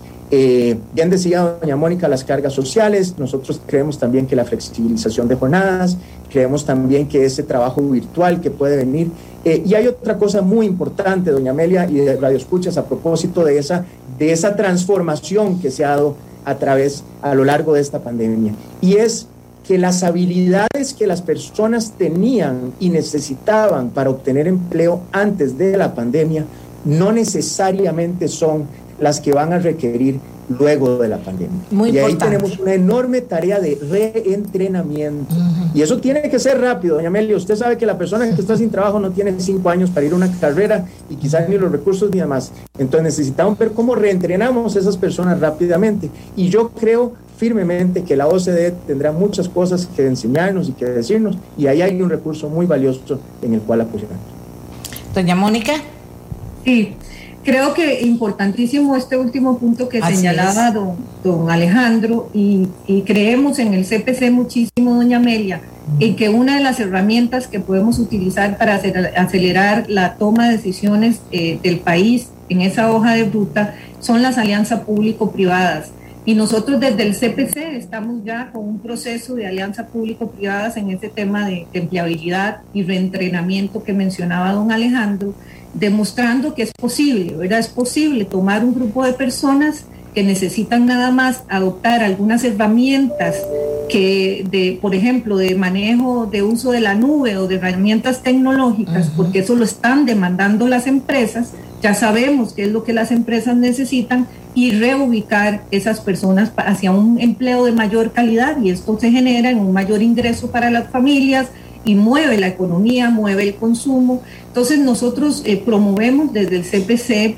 demostrando que lo que estamos hablando no es algo imposible, que se puede hacer, pero como decía Alejandro, hay que sumar voluntades, empezando desde la voluntad política de quien nos gobierne, ¿verdad? Yo creo que el principal reto, doña Amelia, que se nos viene ahora, eh, el principal desafío empieza por ahí, ¿verdad? Que se mantenga esa rectoría de esta decisión como país eh, desde casa presidencial, que haya voluntad y capacidad para que esto sea en serio, ¿verdad? Para que vayamos viendo los resultados, porque hay temas críticos que resolver en el país, tenemos que ponernos de acuerdo en algunos temas estructurales que se vienen arrastrando de larga data que nos va a llevar tiempo, por supuesto, pero tenemos que, sentarnos, conversar y tomar decisiones, ¿verdad? Eh, eh, la OSD nos permite jugar en las grandes ligas, doña Amelia, es estar sentados con esos otros 37 países que manejan estándares que nosotros, de los cuales nosotros podemos aprender, por supuesto, mejores prácticas, pero también nos permite como miembro activo opinar y, y, participar de la toma de decisiones y las recomendaciones del más del 80% eh, del comercio mundial, porque ahí están los países que manejan más del 80% del comercio mundial. Y usted sabe, doña Amelia, que uno de nuestros principales motores económicos es la decisión que tomamos hace muchos años eh, en participar en el comercio mundial, ¿verdad? Esto nos ha dado un buen músculo, de hecho la OSD nos lo ha señalado como política exitosa. Eh, entonces, qué bueno que vamos a estar ahí participando en primera línea con este grupo de países. Creo, doña Amelia, que eh, el tema de, la membresía, que si es cara o no, como decía Alejandro, es un tema que debemos saber aprovechar. Eh, de lo contrario, por supuesto que sí sería botar la plata. Eh, gracias. Don Alejandro, pienso varias cosas. Bueno, que he dicho que ustedes hablan de que tenemos que pensar en gente con capacidad y, para, poder, para poder gobernar y tomar decisiones en todo sentido. Pero esta pandemia, dentro de las cosas espantosas que nos deja y nos desnuda, es el tema de una educación pública que ya venía afectada, que ahora se superafectó y que nos encontramos con que nuestros niños no solo necesitan conectividad, no solo necesitan una computadora, necesitan que los profesores que les enseñan inglés lo saquen, hablando de las habilidades nuevas que tienen que tener el sistema de educación tiene que empezar con eso, que los profesores sepan inglés de verdad, que los muchachos salgan de sexto grado ya con lo básico de ambas cosas y puedan seguir adelante, pero eso no se va a hacer sin decisiones. Eh, eh, yo sé que son difíciles, pero tienen que ser muy bien pensadas, porque aquí todo es, pido prestado, pongo más impuestos y así un país como el nuestro no va a poder seguir a ningún no va a poder ir a ninguna parte, más bien se va a empobrecer la clase media y entonces digo, la ecuación no está fácil, pero si no parte del tema educación, no solo educación de que el chiquito vaya y se siente ahí, que esté bien alimentado, sino también que, haya conectividad, que tenga su tablet o su computadora, que pueda tener un buen inglés y poder medir que eso es lo que está eh, o que se está haciendo en un proceso de verdad de calidad y no lo que encontramos ahora, que después de tantos años han arrancado varios esfuerzos en ese sentido, pero no hemos logrado avanzar en ese sentido y termina siendo una falencia también muy importante. Doña Amelia, eh, si me permite, voy a, citar aquella frase célebre de Albert Einstein que decía, insania es eh, seguir haciendo lo, mismo, y esperar resultados distintos, ¿verdad? Eh, algo así nos ha sucedido en educación y no solamente pasa en la primaria y en la secundaria, sino que pasa también en las universidades. Usted está tocando quizás el, el, tema más crítico, creo yo, que ha desnudado esta, esta pandemia eh, y cuyas consecuencias lamentablemente vamos a ver en los próximos años eh, y quizás en una década eh, con mayor gravedad. Costa Rica ha sido tremendamente exitosa en la atracción de inversión extranjera directa, que hoy es uno de los principales motores de nuestra economía, eh, aún en tiempos de pandemia, por la fuerza laboral, por el recurso humano, por ese talento humano educado que hemos tenido y que incluso reconocen que aprende rápido. Eso es lo que dicen muchas de estas empresas a propósito de ese reentrenamiento que mencionábamos ahora. Por eso, doña Amelia, yo hablaba no solamente de la conectividad, sino también de la tecnología, porque yo creo que la tecnología eh, nos puede ayudar mucho a llenar esos vacíos que usted menciona con tan buen tino. Y el, el inglés para mí es el ejemplo perfecto, porque cuando nosotros requerimos que el estudiante vaya a una instalación física y esa instalación física está en una zona muy remota con una profesora un profesor que con toda la vocación del mundo trata de ser el que le enseña a los niños de primero hasta sexto grado, el que les enseña matemáticas, inglés, cívica, estudios sociales y demás, por más buenas intenciones que tenga ese profesor o esa profesora, mentiras que va a ser experto y va a tener el mejor nivel en todo eso. La tecnología y la conectividad nos permiten este, llegarle a esos niños y niñas de zonas remotas con los mejores profesores de matemáticas, con los mejores y las mejores profesores de inglés. Y eso es algo en lo que tiene que haber una disrupción como le está viendo en tantas otras cosas. Y eso luego, doña Amelia, incide, por supuesto, en las universidades. Y en las universidades incide de dos maneras. Una, las universidades también siguen asignando cuotas, digamos, eh, a nivel presupuestario y a nivel de carreras, a carreras para las cuales lamentablemente hoy no hay demanda. Este, y otras carreras para las cuales hay muchísima demanda, pues lamentablemente no está la oferta a nivel de las universidades para que los estudiantes puedan estudiar para la empleabilidad. Eh, y por otro lado, estudiantes que podrían estar interesados en esas carreras en ciencia, tecnología, ingeniería y matemáticas, que son de mayor demanda y ahora, llegan sin las bases por una deficiente educación primaria y secundaria para poder optar por esas carreras. Entonces caemos en un círculo vicioso. Yo creo que la palabra, doña Amelia, es disrupción. Creo que hay que tomar medidas muy importantes. Creo que se nos presenta una gran oportunidad y lo más importante, doña Amelia, si no tomamos medidas a tiempo, esta pandemia nos lo ha demostrado, el precio que podríamos pagar sería muy alto. Tenemos una oportunidad de oro en nuestras manos y de nuevo espero y nada más ampliaría lo que decía doña Mónica, no solamente en Casa Presidencial, sino también en Cuestemoras, que entiendan la urgencia, que entiendan la importancia, que entiendan que es el bienestar de miles y miles de familias lo que está en juego. Costa Rica merece lo mejor para la mayor cantidad de sus habitantes y para eso tenemos que tomar decisiones acertadas y oportunas. Y don Alejandro, el gran tema que tenemos del desempleo y la informalidad, pero del desempleo, pasa por entender eso que me está diciendo usted, que gente se prepare para la en carreras para que para la empleabilidad, o sea, no como ahora que hay muchachos y muchachas que están pagando con miles de sacrificios carreras que cuando se gradúen se van a dar cuenta que van a durar años en conseguir trabajo si lo consiguen. O sea, eh, eh, ahí está como el aprender cómo hacerlo, porque yo oigo a los políticos y digo, Dios mío, ¿en qué planeta viven? que no se dan cuenta que aquí lo básico se está poniendo en peligro. Y además, algo que no es bueno para ningún país, se amplían las diferencias entre los que no tienen y no pueden y no entienden, ¿verdad? Porque no entienden en inglés, entonces se les cierra la posibilidad para muchas cosas. Y los que desde, los, desde el primer grado ya van aprendiendo y van teniendo todas esas herramientas. Doña Amelia, yo quisiera agregar a ese tema que, que, que están mencionando eh, que precisamente uno de los comités de la OSD es sobre política educativa. Y eh, ellos recomiendan que la política educativa se diseñe con calidad y eficacia en los programas, equidad en las oportunidades y con instrumentos de financiamiento efectivos. Cuando uno pone este filtro al Ministerio de Educación y todos los programas que nosotros tenemos, ¿verdad?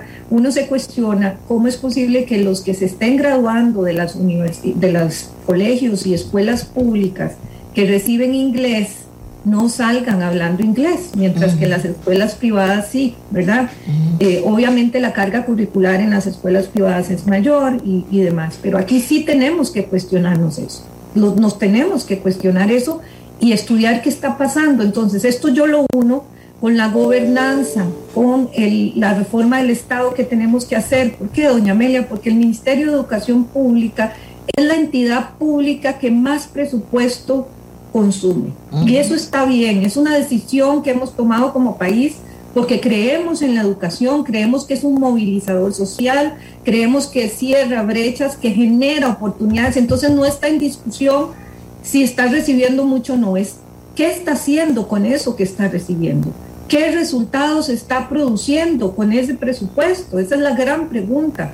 Y eso, por eso es que a mí me gusta eh, usar como espejo las políticas de la OSD, porque eso es lo que la OSD dice, maneja estadísticas, nos pone frente a un espejo y nos dice, esto no está dando los resultados que debería dar. Pónganle atención a esto, mejoren esto tomen, tomen decisiones con criterios científicos, ¿verdad? Y genere resultados a partir de eso, ¿verdad? Es muy parecido a como nos manejamos en las empresas, porque sabemos que con lo que tenemos tenemos que producir más, ¿verdad? Porque tienen que ser sostenibles las inversiones y producir resultados. Entonces yo creo, doña Amelia, que es un reto que tenemos, estamos en proceso electoral eh, y es un, reto que los candidatos que se están postulando para gobernar este país lo tengan claro y nos digan por, por dónde van a tomar este, el toro por los cuernos, ¿verdad? ¿Qué decisiones se van a tomar? Porque ya no podemos seguir pateando la bola. Esto sin sumar el lamentable rezago que nos va a tocar atender eh, por los días que los estudiantes no han tenido clases y esto va a generar un efecto dominó, por supuesto, en la calidad de la educación y, la preparación con la que salgan los estudiantes de esta generación. Entonces, doña Amelia, yo creo que hay que verlo como los retos y los desafíos que tenemos por delante y qué vamos a hacer, tener claro el panorama y que hay que tomar decisiones en esa línea. ¿verdad? Voy a hacer, eh, eh, digamos, hablando de las, de las experiencias pasadas. Eh, cuando comenzó a aparecer el proyecto del Estado de la Nación y otros similares con diagnósticos y diagnósticos, la moda aquí se hizo diagnósticos. En las campañas políticas todo era diagnóstico. cuando eran presidentes todo era diagnóstico, o sea, no salían de ahí. Vamos a comenzar una etapa que es fundamental en el futuro de nuestro país porque la pandemia nos como muy bien dijo eh, eh, usted Alejandro, eh, la pandemia nos puso, nos desnudó, ¿verdad? Y vimos todos los temas que teníamos y nos asustamos, ¿verdad? Y se hicieron más grandes las diferencias también. Entonces, digo, lo voy a decir muy prácticamente. Toda esta gente que va para la, para que quiere ser presidente, que quiere ser diputado, que quiere ser alcalde, que quiere, bueno, en esta parte no son alcaldes, pero que quieren estar en todo esto, tienen idea, han llevado un curso, debería darles un intensivo y sacar un diploma sobre qué son esas prácticas de la OCDE que nosotros deberíamos atender, porque si la gente no tiene claro eso, tampoco vamos a poder caminar, porque no es solo que lo sepa el presidente si es que lo sabe, es que lo sepan todos los que tienen que trabajar en equipos en las diferentes instancias que tienen que moverse para poder ir eh, eh, asumiendo el reto y ganándole, don Alejandro. Gracias, doña Amelia. Y justamente ahí es donde entra el observatorio. Eh, nosotros creemos que, al igual que ha sucedido con algunos tratados de libre comercio, se trata muchas veces de discusiones muy técnicas a un nivel político y simplemente viene y se comunica que el país tomó esta decisión o se adhirió a esta organización, pero no permea, digamos, no solo a nivel de la opinión pública, sino incluso a nivel de los tomadores de decisiones, la importancia que tiene eso, cómo impacta y sobre todo, como decía doña Mónica al inicio, cuáles son las grandes tareas que tenemos por delante, porque eh, el ingreso a la OCDE es el inicio de algo, no es el fin, no es el final eh, de algo. Entonces, doña Amelia, justamente el observatorio eh, de la OCDE y políticas públicas lo que busca es no solo dar seguimiento, sino incidir, formar, generar documentos que permitan informar y formar este, a tomadores de opinión y a, la opinión, y a formadores de opinión también este, sobre qué implica el ingreso a la OCDE, cuáles son esas mejores prácticas, cuáles son esas recomendaciones que están haciendo,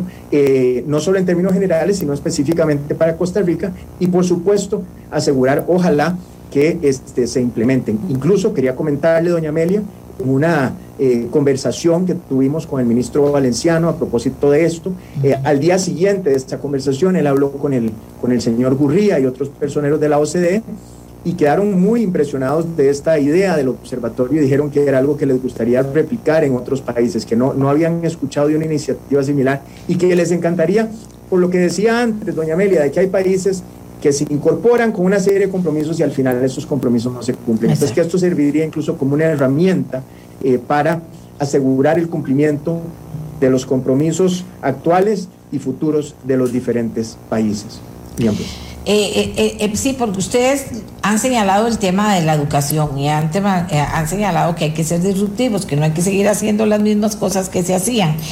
Pero es como con el tema de los impuestos, o sea, aquí desde, desde sexto grado, o al entrar al primer año, los muchachos deberían aprender como una materia fija que es de los impuestos, por qué se pagan, cómo se pagan. O sea, ese tipo de cosas que después le pedimos a la población y la población ni entiende. Le pagaba a alguien para que me le, le medio llevara la cosas y así no pueden funcionar muchísimas cosas en el país.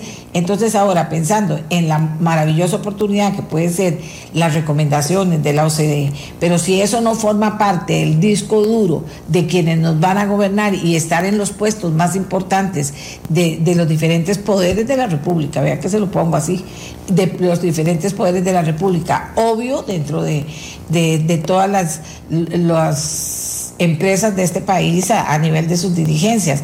Podemos perder esa oportunidad. No solo que paguemos mucho, no paguemos mucho, es la oportunidad de haber iniciado un proceso en un momento, en un momento que, que, que, todos nos vamos a sentar, ya deberíamos estar sentados pensando cómo vamos a salir de esto y cómo vamos a asumir esos retos que teníamos ahí. Doña Amelia, nos toca, nos toca a nosotros eh, poner el, mantener el dedo en el reloj, en reloj, ¿verdad? Porque como bien usted dice, llevamos acumulados eh, informes del Estado de la Nación, informes de la, de la Contraloría, ¿Y qué pasa? Que no avanzamos, ¿verdad? Un valor agregado de la OSD es que no solamente nos, nos hace evaluaciones constantes, sino que genera estadísticas y además nos permite que con base en eso nos fijemos metas y midamos el progreso, ¿verdad? Es, es, es, con esa, esa ruta, ¿verdad? De que no solamente son informes que nos dicen cómo estamos y el, el otro año vamos a ver también cómo estamos, no.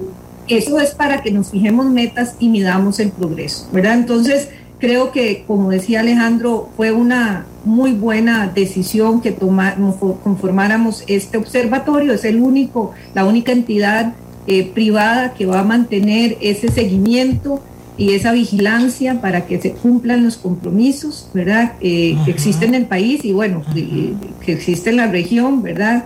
Es un modelo replicable y esperamos que eh, además, doña Amelia, yo le comento que en la Junta Directiva del CPC también queremos eh, y está ya eh, programado y una vez que estén definidos los distintos candidatos de los distintos partidos, invitarlos y hablarles de competitividad, poderlos escuchar, ¿verdad? ¿Qué, qué, ¿Qué tanto dominio tienen ellos de estos temas que estamos conversando y poderles ayudar, porque somos especialistas en eso eh, sabemos cuáles son los retos y podernos poner a disposición eh, para que cuando ellos tomen, el que, el que le toque tomar las riendas del país, pues sepa que pueden contar con nosotros, eh, porque esto se trata de ayudarnos entre todos, pero tiene que existir la voluntad y el querer hacerlo por parte del máximo gobernante del país. ¿verdad? Bueno, yo quiero agradecerle a los dos, tanto a Alejandro Piñataro como a doña Mónica Zenini, porque nos hicieron esta introducción. Vamos a seguir caminando en, este, en, este, en estos temas, porque si, si, si, los políticos que quieren ser electos en los diferentes puestos, si la dirigencia de la hacienda, de la, de la empresa pública y la hacienda y, la dirigencia de la empresa privada no, no conocen con exactitud todo esto, lo digieren buscan la manera de ponerlo en práctica, vamos a perder una excelente oportunidad. Eso es lo que a mí me toca decir. No sé si don Alejandro quiere cerrarnos eh, agregando algo, pero eso es lo que a mí me toca decir, porque yo los oigo parándose a hablar y dando los datos, como si hicieran un chiquito de kinder, aprendiéndose una lista que le dieron de, de datos que ahora no es que no sean importantes, es que no es lo que nos ocupa. Ya los diagnósticos y los datos están ahí. Ahora necesitamos esto la disrupción hacia algo que tenga sentido y no una disrupción a nivel de ocurrencias porque entonces volvemos a echar marcha atrás. Don Alejandro, lo dejo a usted despidiendo esta parte del programa. Muy amable, doña Amelia, muchas gracias. Quisiera cerrar diciendo que el fin de la OCDE es lograr menores niveles de desigualdad y mayores niveles de prosperidad. La OCDE tiene al ciudadano como el centro de todo. O sea, todas estas políticas son para lograr una mayor y mejor calidad de vida para el ciudadano en el centro de todo. Y reiterar, doña Amelia, que aquí nos, los diferentes sectores no debemos estar enfrentados, debemos estar trabajando juntos, entendiendo que cada uno juega un rol en la sociedad y que todos debemos contribuir a esto. Y le voy a comentar un último ejemplo y ya con esto cerramos. A nivel de inglés, los esfuerzos que se han hecho en, alianza público-privada del lado del sector productivo han tenido a nivel de upskilling o reentrenamiento una efectividad del 80%. Los esfuerzos 100% públicos han tenido una efectividad del 30%. Entonces, trabajando juntos podemos entender qué necesita este sector productivo para que ese sector público se lo facilite y se generen más y mejores empleos en el marco de la formalidad. Entendamos, doña Amelia, esto es una gran oportunidad, es una oportunidad país, es una oportunidad para Costa Rica. Aprovechémosla, saquémosle el máximo provecho. Y doña Amelia, a sus órdenes y las de sus radioescuchas, muchas gracias por el espacio. Y, les dejo una tarea con todo respeto. El, siguiente tema que vamos a tocar y vamos a ver a quiénes podemos involucrar es el de empleo. Me parece que, es importante y está en la preocupación número uno de las personas y nos tenemos que preparar. Entonces, solo vamos a hablar de empleo y vamos a invitar a los que quieran hablar para que nos ayuden.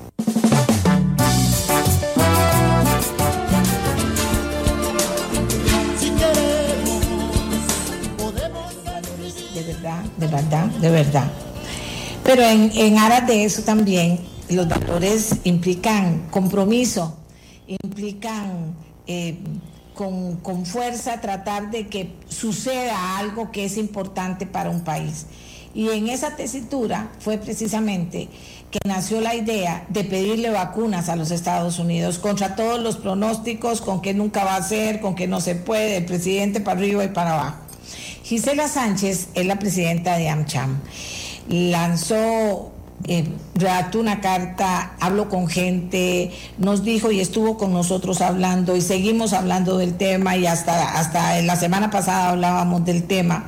Y finalmente, yo no le quiero quitar mérito a todo esto que inclusive llevó a la Embajada de Estados Unidos al, y al Departamento de, de, Estado de Relaciones Exteriores de ese país una carta con más de 27 mil firmas de los costarricenses. En fin, ¿qué no se hizo?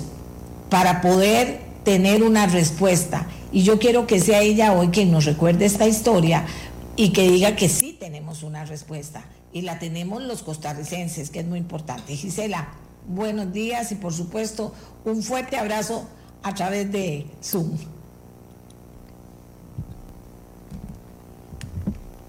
Vamos a el programa. Eh, sí, la verdad es que ha sido una experiencia muy, muy bonita y como usted dice, empezamos con, eh, con la idea desde que el presidente Biden anunció eh, que iba a hacer una, una primera donación de vacunas a México y Canadá, siendo sus países vecinos. Inmediatamente pensamos, eh, pidámosle vacunas también para Costa Rica y, y, ¿por qué no, para la región centroamericana? Gisela, usted como, como yo le digo, usted es una periodista frustrada, me va a entender que le pida una interrupción y una excelente periodista. Eh, Costa Rica no deberá indemnizar a la empresa Infinito Gold por la cancelación del proyecto de minería Crucitas por resolución del Tribunal de Arbitraje Internacional.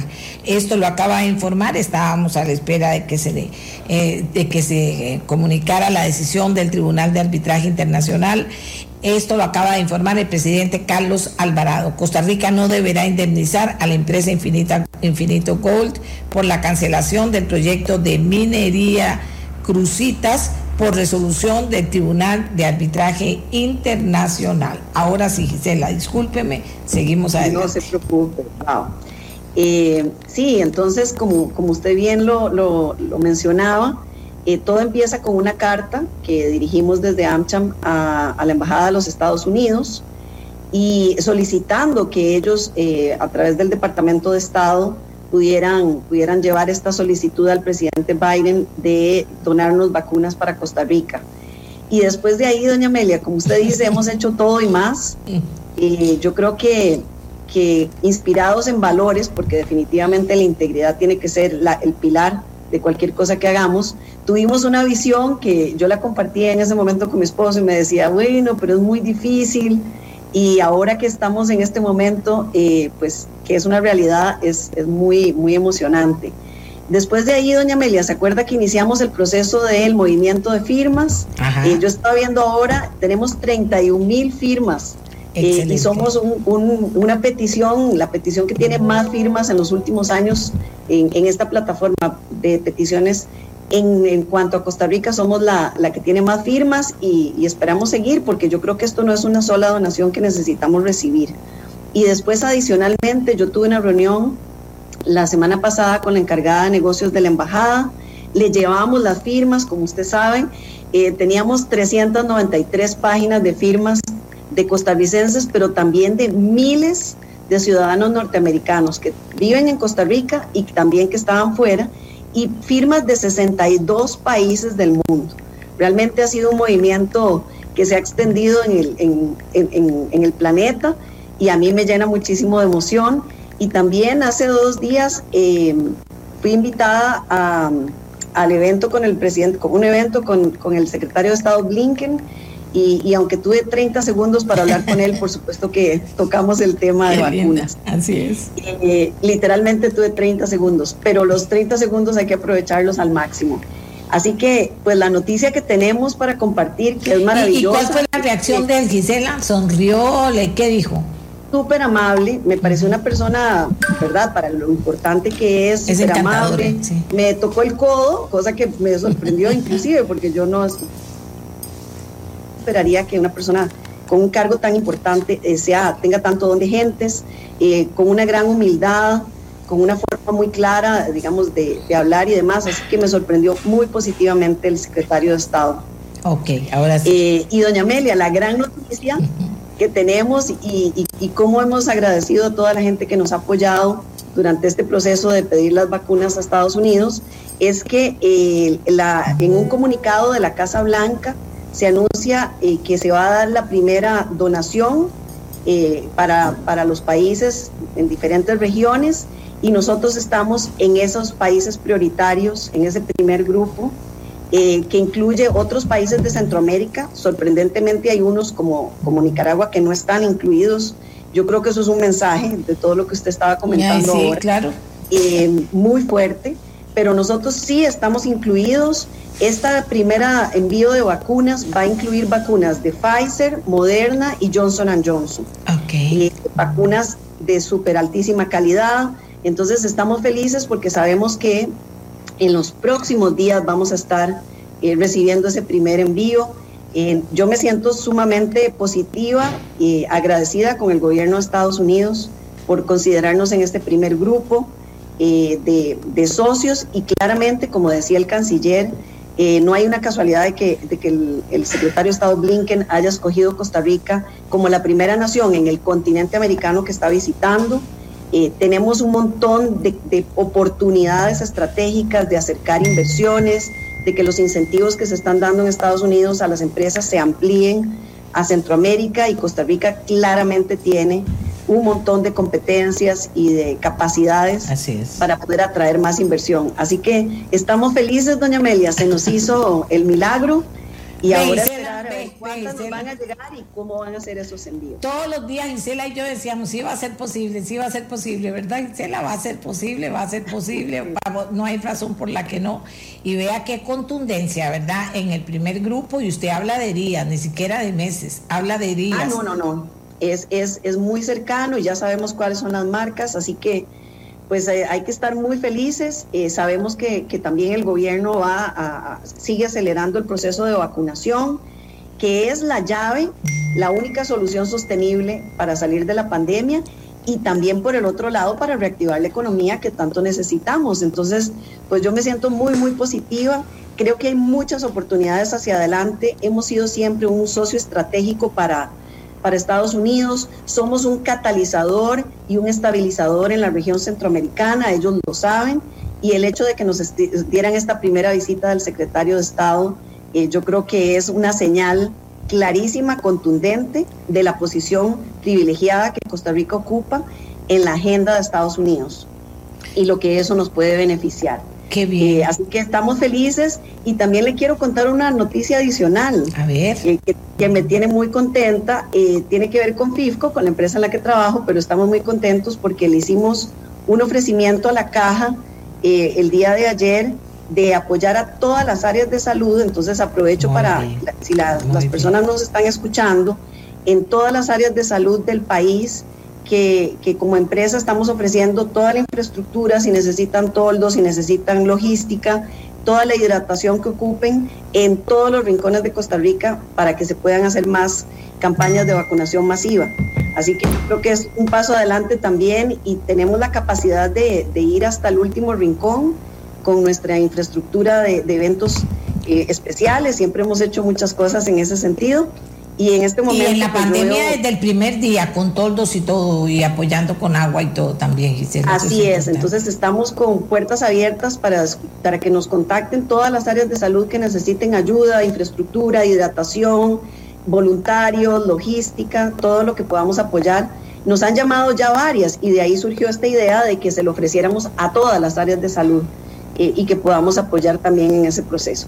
Así que todos son buenas noticias, doña Amelia. Yo creo que hay una oportunidad de oro eh, con estas vacunas que nos llegan de Estados Unidos. Seguimos atentos a que se registren más vacunas con la iniciativa privada, pero ya al menos tenemos concretamente eh, la respuesta de los Estados Unidos a la solicitud. Bueno, a eso es lo que iba, o sea, pero todo el movimiento que se ha hecho, la solicitud expresa para la comité de, vacunación, de, de, estar atentos a también tener la posibilidad de la parte privada de tener vacunas que las que sean, como decimos, como decimos nosotros, eso está totalmente abierto y la, y la solicitud también, ¿correcto?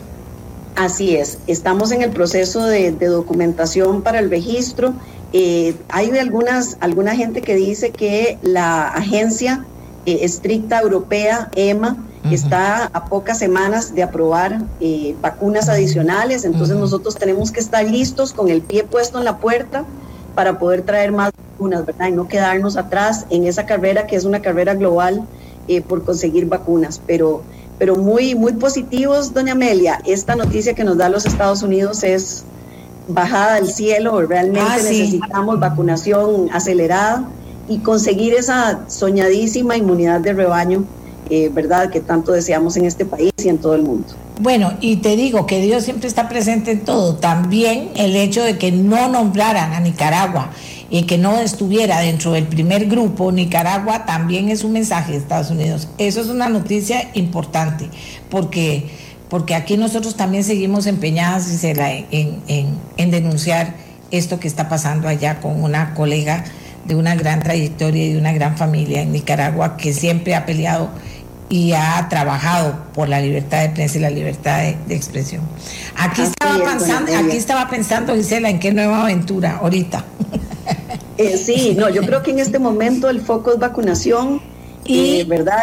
Tenemos que trabajar en eso, pero siempre vendrán nuevos proyectos, nuevas iniciativas, ¿verdad? Y yo siempre estoy agradecida con usted como líder de opinión, eh, que nos ayuda a movilizar, ¿verdad? Que nos ha ayudado a conseguir todas estas firmas. Mm. Cuando me reuní con la encargada de negocios de la Embajada de los Estados Unidos, me dijo, es increíble el arrastre y, y, la capacidad que están teniendo, este mensaje está llegando fuerte y por eso es que también eh, pues recibimos esta, esta visita tan importante del secretario de Estado de los Estados Unidos. Entonces, si la gente piensa que su firma no, no contó, claro, que cuenta.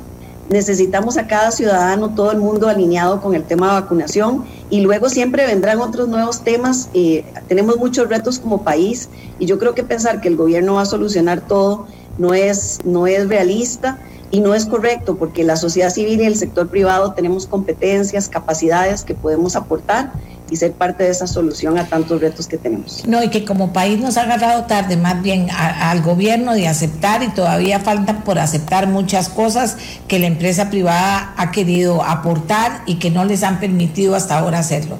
Y, y no es peleando, sino es más bien diciendo, la realidad nos lleva ahora que, como bien dice Gisela, ahora que vienen ese montón de vacunas, a estar preparados y no me vengan con cuentos, tenemos que estar preparados para que toda esa vacunación pueda ser de verdad inmediata. Qué maravilla y qué premio más grande para nosotros los ticos y seguir consiguiendo vacunas porque este cuento no termina, Gisela, de verdad.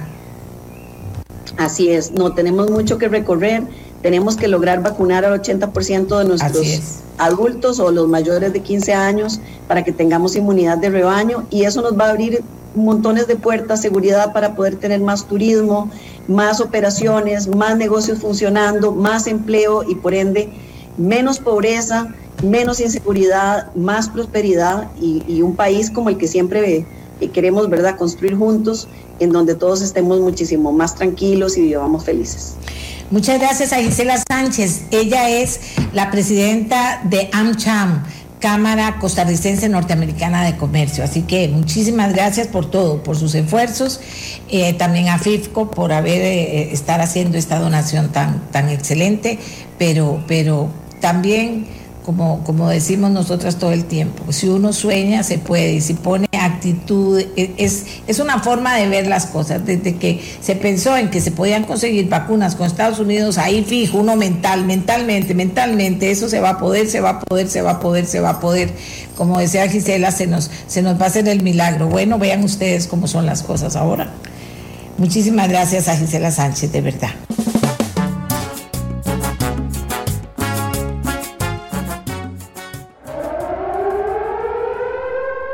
Este programa fue una producción de Radio Monumental.